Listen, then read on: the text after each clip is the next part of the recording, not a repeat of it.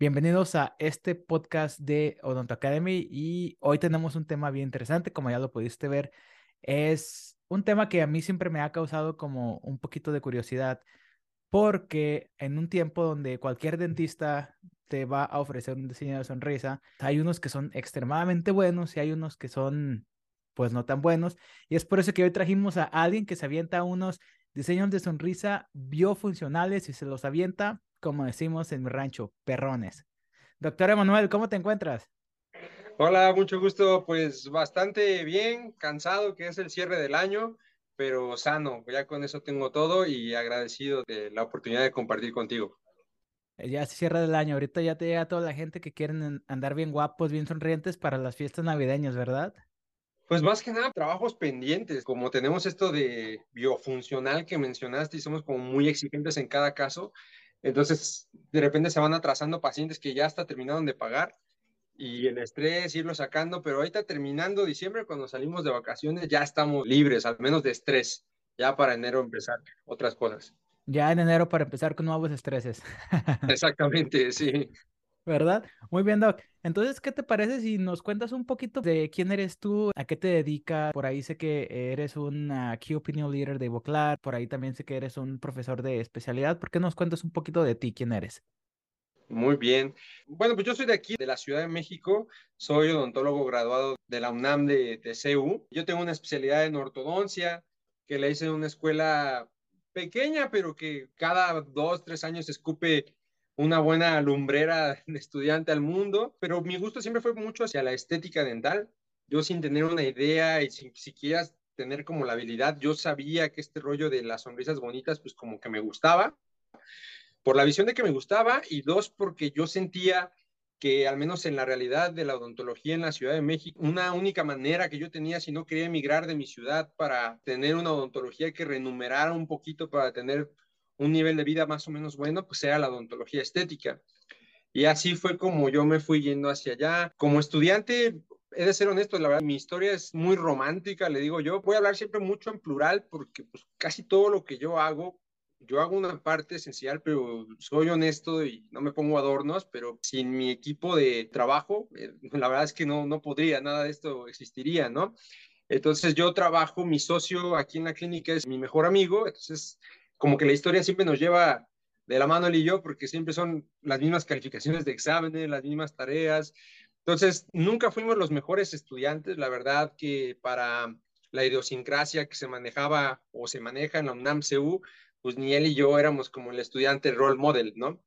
Entonces, la verdad, yo creo que tanto él como yo estuvimos a nada de abandonar la odontología una vez que egresamos. Y yo tuve la oportunidad de que mis papás eh, casi, casi me obligaron de, pues mira, estudia un posgrado.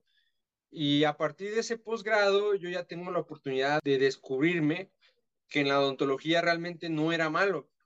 Yo, desde que estudiaba la licenciatura, pues todo lo que yo hacía lo hacía con mucha seguridad. O sea, si había que hacer una resina, yo me la creía que le iba a hacer muy bien una amalgama lo mismo, todo con mucha seguridad, como que siempre he tenido esa marca en mi vida, pero con muchos profesores, como yo no hacía un clic, de hecho me pasa con muchas personas, fíjate que siento que yo no hago como esta, como a lo mejor siento que mi cara a lo mejor es muy agresiva, o te digo muy seguro de mí mismo o algo así, pero muchas veces no caigo bien a una persona de, de inicio.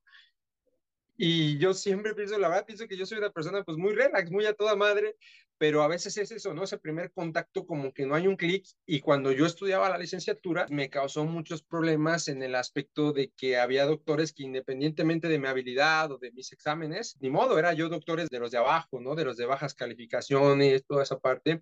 Y eso obviamente como estudiante, si te dicen, sabes que tú no eres bueno y no sirves para esto, pues ya vas con la idea de que cuando salgas probablemente no te vas a dedicar a eso.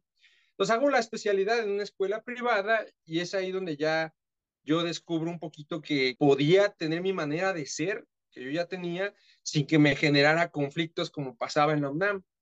Y empiezo a descubrirme como estudiante, como a querer probar cosas clínicas en la ortodoncia, y ya empiezo a definir mi camino de tomar mucha educación continua, tanto de ortodoncia como de odontología estética. O sea, yo me gastaba todo mi dinero, todo lo que tenía, era a la par de manejar esas dos cosas.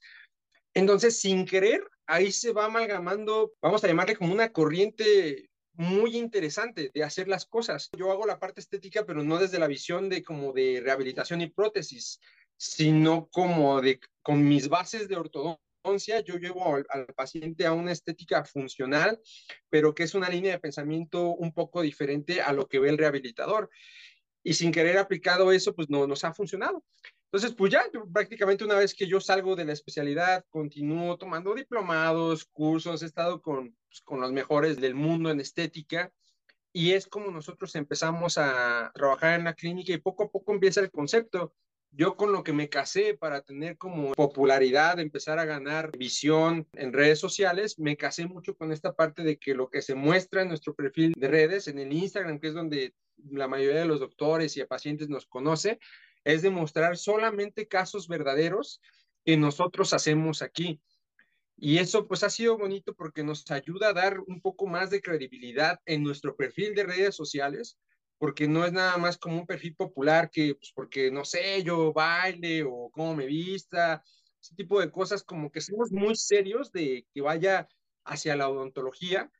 Y también eso en la parte, digamos, de los colegas, ¿no? Que de repente se capacitan con nosotros, pero para el paciente, es algo como muy, muy, muy importante porque yo siempre digo, pues no se trata de que todos los pacientes vengan con nosotros, se trata de que si tu paciente necesitas ortodoncia o necesitas un implante, yo ya soy mucho, mucho, mucho de hacer énfasis de no te bases nada más en el título o la recomendación, sino de, a ver, si es implantes, a ver, redes sociales, pues ve las fotos de los implantes, de los casos del doctor. Son bonitos, aunque no sepas de odontología, son bonitos activos a tu vista, pues ve con ese doctor.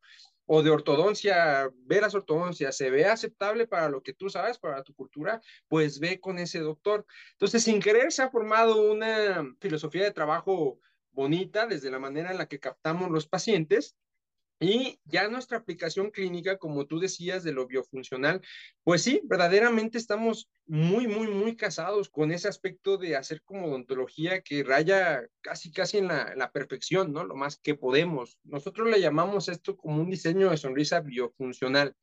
¿Y qué hacemos? Cada paciente que entra aquí, nosotros lo revisamos y establecemos un proyecto en tres fases. La primera fase es más, vamos a llamarla, hay una fase cero que nuestros pacientes que tienen desequilibrio orofacial, o sea, que tienen una musculatura hipercontracturada o verdaderamente un TMD, o sea, un trastorno intracapsular, algo, primero atendemos esa parte, los estabilizamos, los dejamos como tienen que estar y ya de ahí saltamos a la parte dental, a la fase 1, que le llamamos nosotros salud oral, que qué es? Pues todas las chambas gingivales, o de restauraciones, las hacemos, o sea, todo lo que abarque, digamos, como lo que hace un dentista clásico, lo hacemos en esa primera etapa. Luego nuestros pacientes entran a la etapa 2 o la fase 2, que es consolidar un buen engranaje de mordida. Obviamente se incluye que los dientes estén alineados, pero que verdaderamente exista una oclusión estable y ya sabes, un bipodismo, un tripodismo, algo que haga que esos contactos dentarios de los de arriba con los de abajo sean estables para que verdaderamente, yo siempre digo eso a los pacientes, que verdaderamente tus dientes, si tú tienes una buena higiene, tú llegues a 70, 75 años, que es la esperanza de vida aquí en México, y que verdaderamente con tu higiene mantengas a raya cualquier otro tipo de problema que puedas tener en la boca. Entonces, para eso entra la fase de ortodoncia, ya sea con brackets o ya sea con alineadores. Entonces, una vez que terminamos eso para los pacientes que verdaderamente lo necesitan, ya está la fase 3, que es la estética dental, y trabajamos pues, con toda esta parte de DSD, de lo que queremos armonizar es esto, o sea, el tercio inferior de la cara entre lo rosa y lo blanco y ya. Entonces, lo que hacemos nosotros con cada paciente, esa es la tirada, es que una vez que terminamos como que el paciente verdaderamente no nos necesite más ni a nosotros, en nuestra clínica, ni a otros odontólogos. ¿Y a qué me refiero con esto? En la visión clásica del odontólogo que a menos sucede aquí en México, que es de, pues yo voy al dentista y me abre un hoyo y tapa un hoyo y a las dos semanas ya se me rompió algo por acá y necesita otra reparación. O sea, no estar como en este loop eterno de talajitas dentales, sino de dejar una boca, un sistema en equilibrio y que te necesiten efectivamente pues para la limpieza, para el mantenimiento de unas carillas, pero ya para nada tan invasivo como se suele manejar la odontología a nivel internacional, de hecho. Entendido. Oye, Doc, y ahorita te estoy escuchando y obviamente tienes un entendimiento completo de lo que es la cavidad oral y no únicamente de lo que es un solo diente. Y yo creo que esa es la manera de hacer el plan de tratamiento, pues tomando en consideración todos estos aspectos. Te quiero confesar, no confesar, sí, te quiero contar algo que a mí me daba mucha ansiedad antes y tiene que ver con lo del diseño de sonrisa, porque a pesar de que yo, como te comenté ahorita fuera de cámaras, yo no resido en ningún país de Latinoamérica actualmente, sí estoy muy familiarizado en la manera en cómo se sigue practicando odontología y pues sí sigo por ahí a muchísimos odontólogos en Latinoamérica, ¿verdad? Y tengo la percepción de que el diseño de sonrisa es un término que se ha sido diluido para los pacientes y de alguna manera hay muchos dentistas que a lo mejor no tienen las capacidades, actitudes y aptitudes, conocimientos para realizarlo. Inclusive me ha tocado ver a dentistas que, no sé, a mí me gusta pensar y me gusta razonar todo. Yo digo, este canijo compró como 100 mil seguidores y ahora ya está atendiendo gente y puso un consultorio en un barrio bien popular de Guadalajara y las fotos ni siquiera las toma bien y la ves y son unos chiclesotes, son unos chiclets blancos, nada de translucidez, total y completamente perfectos, o sea, nada acertado a lo que es la naturaleza y eso me genera mucha ansiedad. Digo, yo como todavía me estoy especializando y hay gente que se anima a hacer ese tipo de procedimientos. ¿Cuál es la percepción que tú crees que ahorita ya tiene el término diseño de sonrisa? A ti que te llegan a lo mejor muchas consultas y pacientes que ya han tenido varias opiniones. Ok, Mira, en términos generales del mundo de la odontología, el diseño de sonrisa como lo que tú y yo conocemos, que es esta parte de función y dientes naturales y todo eso, realmente es muy diferente a la percepción que tiene el paciente allá afuera. El concepto de carilla fake y de pues, todo eso tan grotesco y eso, la verdad es que va ganando terreno en la visión de los pacientes. Ahorita siento que está pasando un poco de moda y ahorita te voy a decir por qué, pero, pero sí, ese es, siento yo que es el, gran problema. Digamos que en odontología puede ser esto, que nosotros como doctores, los que queremos hacer una odontología como ciencia, pues hacemos el diseño de sonrisa en este aspecto funcional y, y, una estética basada en tu cara y toda esa parte, en la odontología como ciencia. Pero hay muchos odontólogos, o a veces ni odontólogos son, que están aplicando esta odontología estética, pero como algo cosmético, donde lo único que les importa es colocarte un adorno, algo que se ve ahí, aunque sea casi casi desechable, que dista mucho de los principios odontológicos que nosotros los odontólogos sabemos.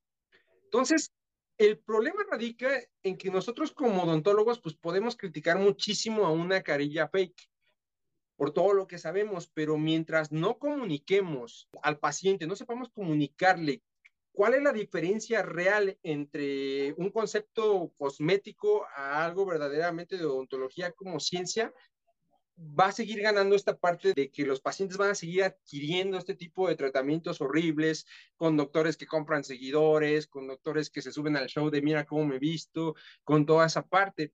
Y ahí yo creo que viene un factor externo importante que nosotros como odontólogos a veces también ignoramos, que es que el paciente no nada más toma la decisión porque un día dice, a ver, quiero hacerme esto, ¿dónde qué voy a hacerme? ¿Carillas fake o carillas naturales? El paciente está bombardeado en su celular por imágenes del reggaetonero, del futbolista, del famoso, y en esta, digamos, visión muy trastornada de lo que es los, los conceptos estéticos hoy en día, de que las redes sociales en esta voraz forma de captar la atención de las personas cada vez distorsionan más los conceptos de belleza.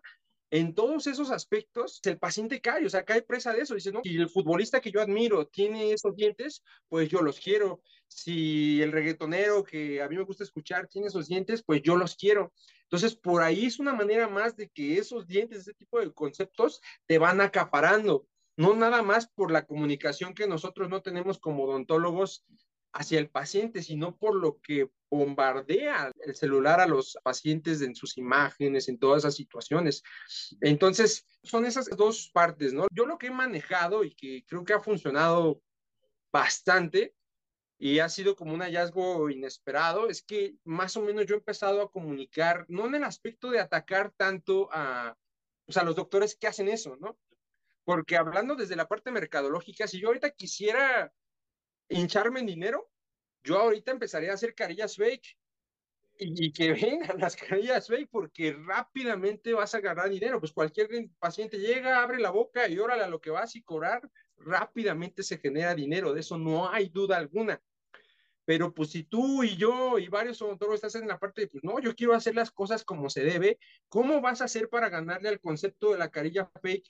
A ese concepto que tienen los ídolos de las personas que están en los celulares, o sea, cómo hacerlo. A mí me ha funcionado un poquito, te digo, no atacar a los odontólogos que lo hacen, porque pues van a seguir existiendo, ya cada quien su ética y esas cosas. Entonces, lo que funciona es ridiculizar un poquito esas caras, esas bocas. Yo lo que hago siempre es como de, miren, esto se ve horrible y, como burlarte, ¿no? Así como ser muy abierto y muy cruel en tu burla para que la gente vaya entendiendo que, pues a lo mejor porque la usa un famoso, no quiere decir que eso en ti se va a ver bien, porque un famoso siempre puede marcar tendencia en lo que sea.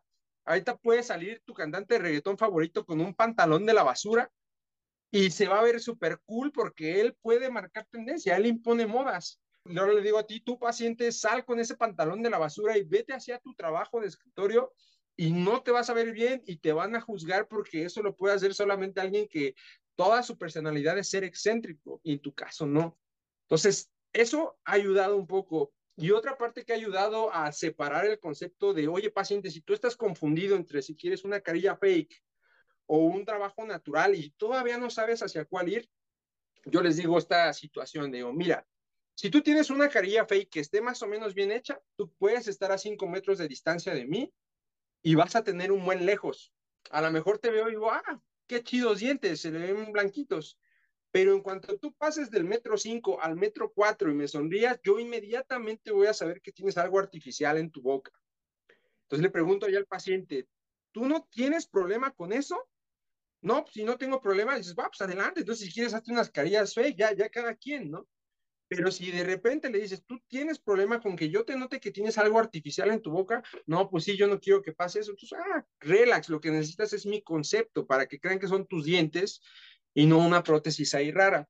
Entonces, yo creo que en la medida en que los odontólogos logremos ir haciendo cultura de que esta moda la moda al que le acomoda, ¿no? O sea, de que verdaderamente esta moda funciona para determinado tipo de población y no para la población en general, yo creo que poco a poco van a ir cayendo estos conceptos de odontología cosmética.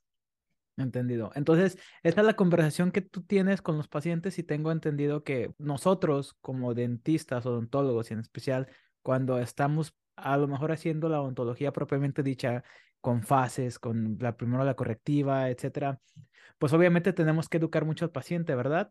Entonces, esta es la plática que tú tienes con el paciente. Ahora, la próxima pregunta que tengo para ti es, ¿qué tipo de paciente o pacientes son candidatos para de repente recibir un diseño de sonrisa? Ahí va a haber dos factores, ¿no? Uno, ¿cuál es la condición oral del paciente?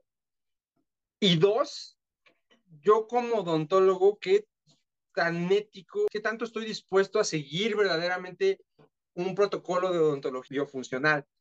Y sí es importante porque yo a veces veo también muchos doctores que de repente, no, diseño de sonrisa biofuncional.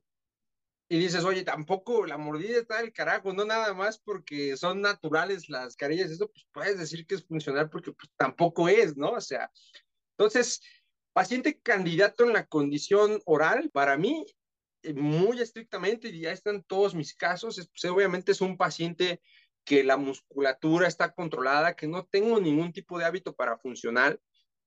Siempre le digo a los pacientes, imagínate si tallas y te acabas tus dientes, imagínate lo que le vas a hacer a un material protésico, sea el que sea. Y a veces un paciente que está hipercontracturado ni siquiera te aguanta 20 minutos abrir la boca para una limpieza. Ahora imagínate un procedimiento de 4 horas, 5 horas, pues no. Entonces, musculatura oral controlada, obviamente una boca sana, o sea, que tenga en sus restauraciones, toda esa parte, nada de inflamación gingival. Lo ideal sería una mordida en un engranaje de clase 1, correcta sobre mordida. Hay pacientes también a veces que sucede que ya, si yo fuera a hacer la primera ortodoncia de todos los pacientes estaría perfecto, pero al menos aquí en la Ciudad de México llegan pacientes que van por su tercera, cuarta ortodoncia entonces, a veces tienes que librarte tú de esa parte de, pues, ya no voy a poder hacer la ortodoncia, pero no porque a mí me falten las ganas de hacerlas, sino porque son pacientes que ya quemaron 12, 15 años de su vida ya la mordida está medio ahí se va y obviamente es entendible que pues, ya no le puedo ofrecer más de lo mismo y a veces necesito otro tipo de solución cuando la estética me lo permite. Entonces, hablando de la mordida, es cuando yo tengo sobre mordida, prácticamente con eso es suficiente para que yo pueda hacer un enmascaramiento estético. Si no, pues una clase 1 ideal, correcto engranaje. Y luego ya para que el paciente, digamos, pase a la parte protésica, o sea, ya la carilla como tal, pues para mí yo tengo que tener armonía primero en todo lo rosa y hablando muy netamente es la subida de los labios, qué tan simétrica es. Hay pacientes que de repente sonríen y sonríen mucho así y nosotros les hacemos mucha fisioterapia para que regular la manera en la que la subida de labios es simétrica y obviamente tener controlado el display gingival. Si tienen de repente una sonrisa gingival, pues obviamente nosotros lo corregimos con la parte quirúrgica que hace aquí el doctor Jonathan, o a veces ni siquiera ya no, siempre es que tengan una sonrisa gingival, a veces lo que nosotros hacemos es simplemente checar la simetría gingival, la altura de los caminos a esta parte, laterales más chaparritos, centrales más a esta altura. Eso es como un toque que nosotros tenemos en el 95% de nuestros casos y que hace que se vea mejor. Yo veo muchos doctores, a veces pueden ser rehabilitadores no tan buenos, otros, pero de repente dices, oye, ¿por qué no le moviste a la encía la carilla está preciosa, pero se ve raro el resultado. Y claro, hay autores como Galit Buriel que te dice que ni la mejor cerámica ni la mejor resina hecha por quien me digas se va a acabar viendo bien si tú no tienes controlado el aspecto rosa del tercio inferior de la cara. Entonces, para mí, esos son los candidatos que yo tengo para un diseño de sonrisa en su fase protésica un paciente de esos que son raros, que llegan y literal, ya lo revisé y está listo para la parte protésica, a nosotros nos toma así lo menos, menos como cuatro citas en alrededor de un mes. Correcto. Oye, y ahora vamos poniendo la misma pregunta, pero en la otra parte de la silla. ¿Qué tipo de odontólogos, qué tipo de profesionales de la salud crees que son aptos para realizar este procedimiento? ¿Tú crees que es necesario algún tipo de educación como lo es eh, la rehabilitación, a lo mejor como es cursos, a lo mejor un diplomado en estética? Si tú tuvieras a un conocido que estuviera en otro país y te dijera, oye, este, yo no me pudiera atender contigo, pero me quiero hacer un diseño de sonrisa, ¿qué le recomendarías a esa persona? Híjole, pues es que eh, la, la respuesta puede ser muy polémica, porque yo mismo soy un híbrido raro ahí, ¿no? De que a lo mejor estoy haciendo estas cosas sin tener la especialidad en rehabilitación, ¿no? Hacer este tipo de rehabilitaciones en el sector anterior, yo creo que con una buena curva de aprendizaje en educación continua, hasta un odontólogo general puede hacerlo mientras lo haga verdaderamente bien. Esta rehabilitación incluye un cambio de dimensión vertical y un implante y todo esto, y una elevación de ese, no, pues sabes que ahí no es nada más hacer y pegar, o sea, ya como que ahí sí tiene que verlo alguien que tiene más sustento teórico y práctico de ese tipo de situación clínica y es más para un rehabilitador, cosas que yo a veces yo mismo hago. Pero yo creo que, digamos, para hacer odontología estética solo en el sector anterior, yo sí siento, porque es mi caso, que un odontólogo general con suficiente capacitación podría hacerlo mientras le tire, obviamente, a cada caso verdaderamente hacerlo excelente. Y yo creo que es como de las pocas, digamos, actividades odontológicas que te dan esa oportunidad. Por ejemplo, en ortodoncia, ahí sí, si alguien, oh, yo voy a empezar a hacer ortodoncia porque tomé un diplomado, ahí sí sería muy, muy complicado porque necesitas una base teórica muy grande para más o menos entender cómo es que se, se hace la ortodoncia. O lo mismo sería a lo mejor en los máxilos, ¿no? Dices, oye, yo tomé un curso de cirugía ortognática, no, pues espérate, eso no, no funciona de esa manera, ¿no? Entonces, eso es lo que yo pienso y te digo, puede ser polémico. Yo he llegado a estar en entornos conviviendo con rehabilitadores y pues no me han dicho nada, ¿no? Pero sí se siente como una situación rara, o sea, como que no te sienten que eres parte de los suyos, pero yo creo que ella tiene como esa visión de que a veces dice, no, pues es que si no es como yo, no pertenece y, y toda esa parte de, hay mucho ego.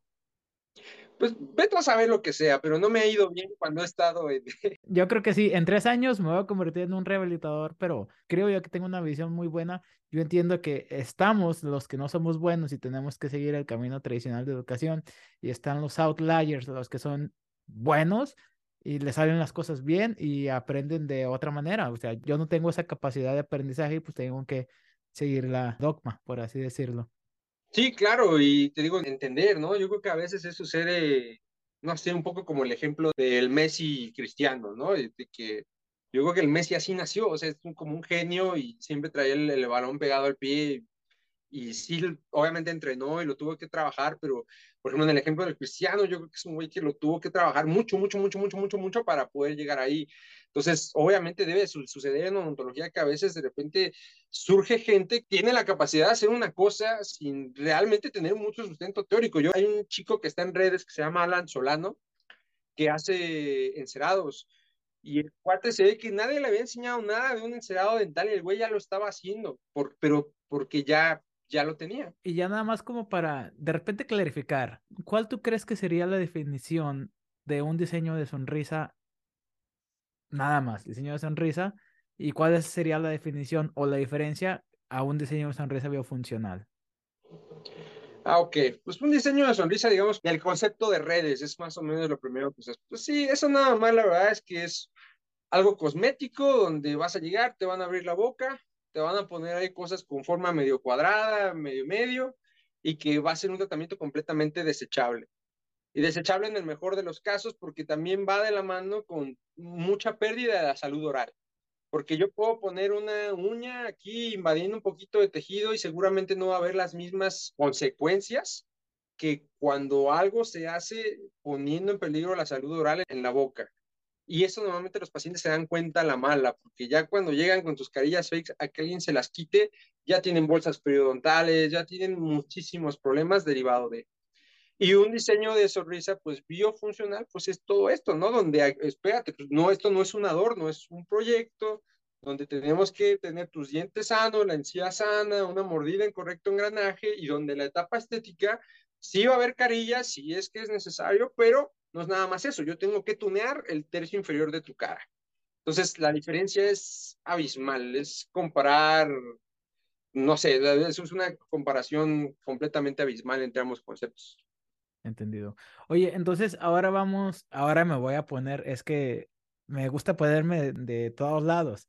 Ahora suponiendo, dentista general, a lo mejor no te soy rehabilitador, no te soy ortodoncista para entender tanto la oclusión, pero hoy en día la odontología digital y las herramientas están haciendo que la odontología sea más predecible y más fácil de hacer. ¿En qué punto tú crees que la odontología digital o la odontología moderna la va a permitir a los dentistas hacer mayor calidad? Porque pues ahorita como tú lo dijiste, el DSD, a, mí me tocó ir al DSD, básicamente te ponen todo en bandeja de plata para que hagas una odontología muy buena. ¿Cómo crees que la tecnología va, va, a cambiar la calidad del diseño de sonrisa? Muchísimo, muchísimo lo que la va a, a, cambiar y que inclusive ya la está cambiando, ¿no? Por ejemplo, mira, nosotros que estamos en la Ciudad de México, si yo pudiera ya haber dado el, el salto financiero para ya que todo nuestro flujo de trabajo fuera digital, yo ya lo habría hecho. Eh, aunque podríamos, punto que una financiera o algo, yo creo que ya aquí ya podríamos tener un escáner, un buen software, un CAD-CAM, y una impresora tridimensional y yo creo que ya tendríamos el combo del éxito.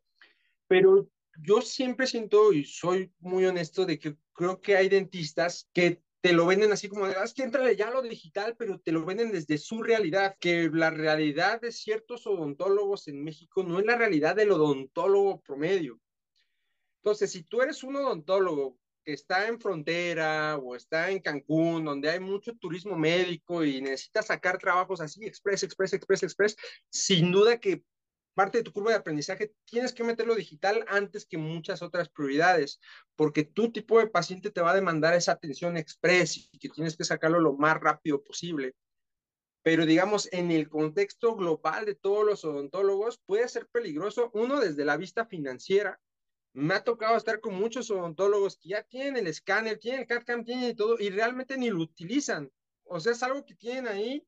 A lo mejor el gasto no les pesó, pero dices, pero no le está sacando jugo a la infinidad de posibilidades que a eso se le puede sacar jugo. Y dos, desde el aspecto como odontólogo, puedes quedar con muchos gaps necesarios que tendrías que tener cubiertos antes de dar el salto a digital.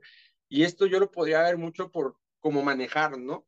Dicen por ahí que se salta a manejar un automático sin manejar un estándar, pues vas a tener bastantes problemas porque no vas a saber cómo entrarle a la carretera y si tienes que frenar con motor, o sea, muchos aspectos. Y yo creo que ese ejemplo sí es muy necesario porque nosotros que llevamos trabajando en el flujo de trabajo analógico ya por cuatro años y todavía nos falta, yo creo, mínimo un 30, 40% para terminarlo de perfeccionar.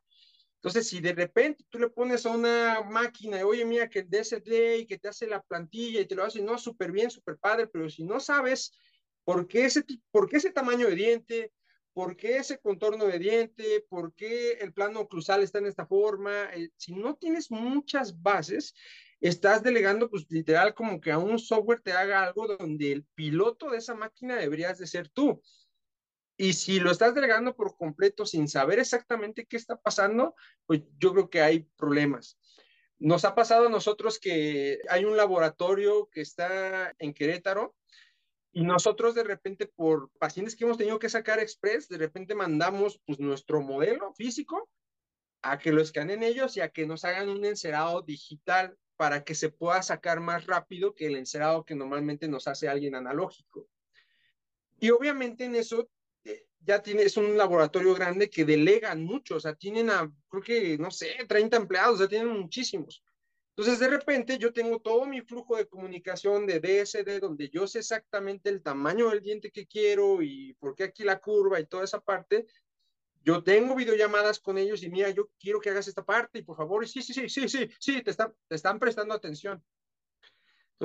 Ya cuando lo hacen y aunque te mandan fotos para que lo autorices, pues en la foto realmente no hay manera de saber muchas cosas, o sea, porque como que se ve bien y pues va, imprímelo, ¿no? Y ya cuando llegan acá y tú pruebas un prototipo y te das cuenta que es muy diferente, o sea, curvas de sonrisa invertidas, unos volúmenes terriblemente grotescos, toda esta parte, y eso obviamente es una consecuencia de que justo eso, hay odontólogos que les capacitaron a le puchas aquí, le puchas acá, el diente lo expandes y toda esa parte, pero como no tiene toda esa visión analógica de lo que uno está queriendo hacer con ese diseño de sonrisa, pues te mandan algo que aunque lo imprimas y tengas el super software, es un trabajo protésico que si yo lo conservara así, pues sería, va a fracasar en todos estos aspectos estéticos que se tienen que cumplir. Entonces, yo siento en conclusión que depende del lugar donde trabajes y tu tipo de paciente, puede ser que si tenga la necesidad que de primera línea tienes que dar el salto a digital y no nada más dar el salto, o sea, de comprarte las cosas, te tienes que capacitar, tomar unos dos, tres cursos para verdaderamente comprender y sacarle jugo a ese equipo. Pero si a lo mejor eres un odontólogo que estás en una zona donde no hay esa necesidad, tu tipo de pacientes pues viene cada 15 días, donde a lo mejor no tienes el equilibrio financiero, donde a lo mejor hay una curva de aprendizaje odontológico analógico que aún no perfeccionas, pues a lo mejor llévatela con calma y ya llegará el momento. Entendido. Oye, Doc, y cuéntanos un poquito, porque yo no sabía el hecho de que tú eres especialista en ortodoncia. Cuéntanos un poquito cómo luce un día normal, un día promedio en tu práctica un día normal, pues aquí están todos escuchando. Y...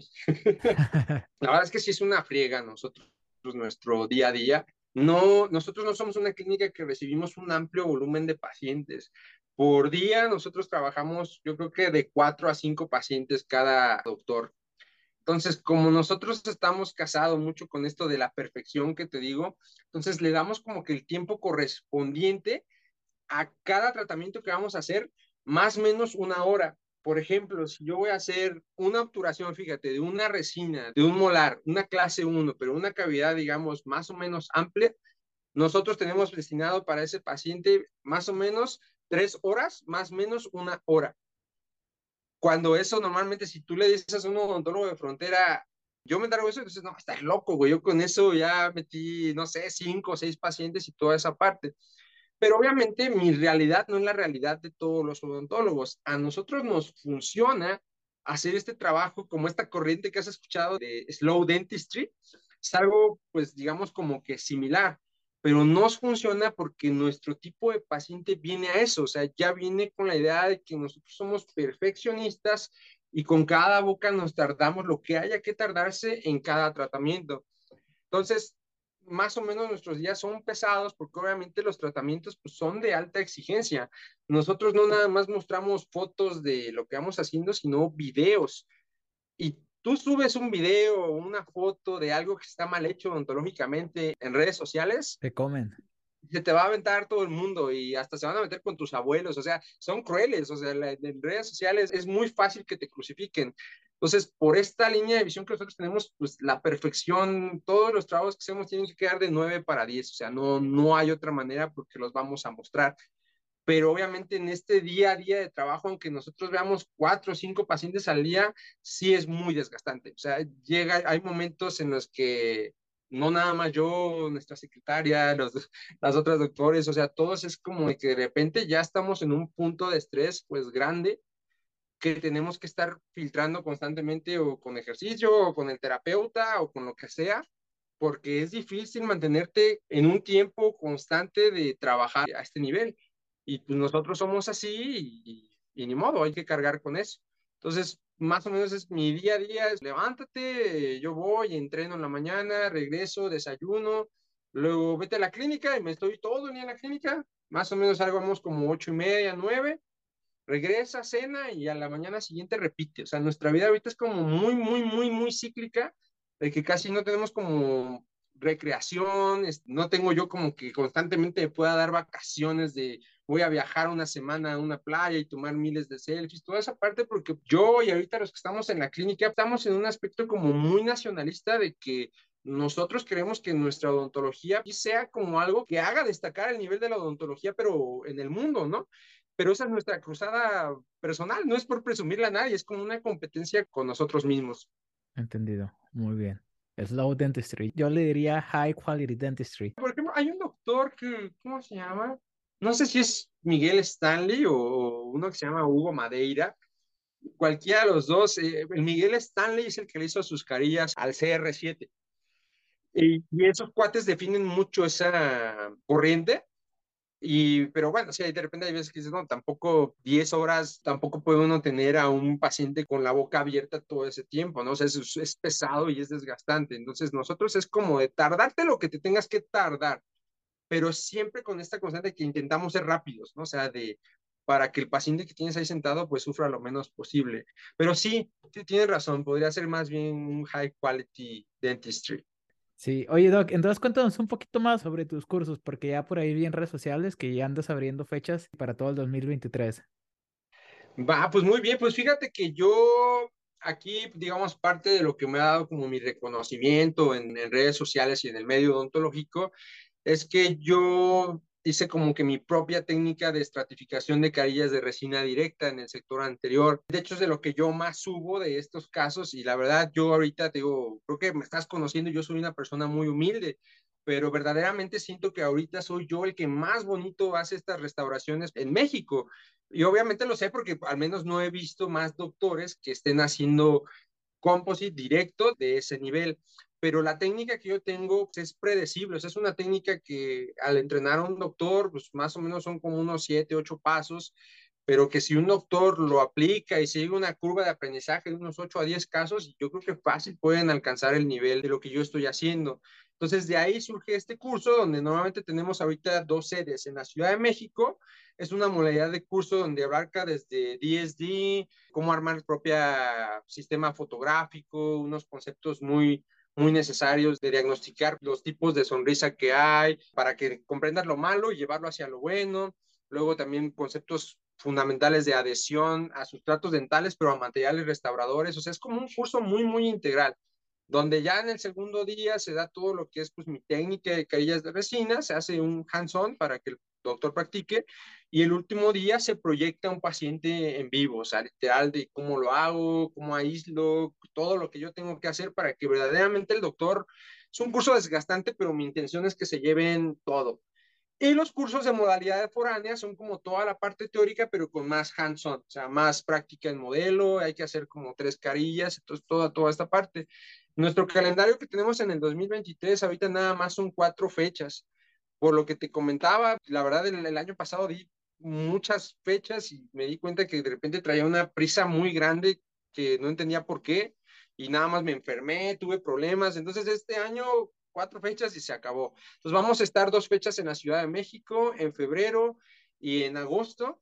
Y me parece que, ay, no me acuerdo, en noviembre vamos a estar en Tijuana, en San Miguel de Allende vamos a estar, es como la, la distribución que está, pero ahí van a estar las cuatro fechas y bueno, yo considero que es un curso muy bueno porque está diseñado como a mí me hubiera gustado que muchos cursos de los que he tomado fueran, que te lleves verdaderamente no nada más cómo hacer algo, sino cómo vender el concepto a tu paciente. Entendido. ¿Y quién debería tomarlo? Pues básicamente el dentista que quiera entregar mejor odontología de más calidad, restauraciones directas, ¿verdad? El curso está diseñado de pregrado, grado y posgrado, o sea, el que quiera entrarle se va a llevar algo ahí de bastante valor. Entonces está hecho pues para, para todo el mundo, casi casi.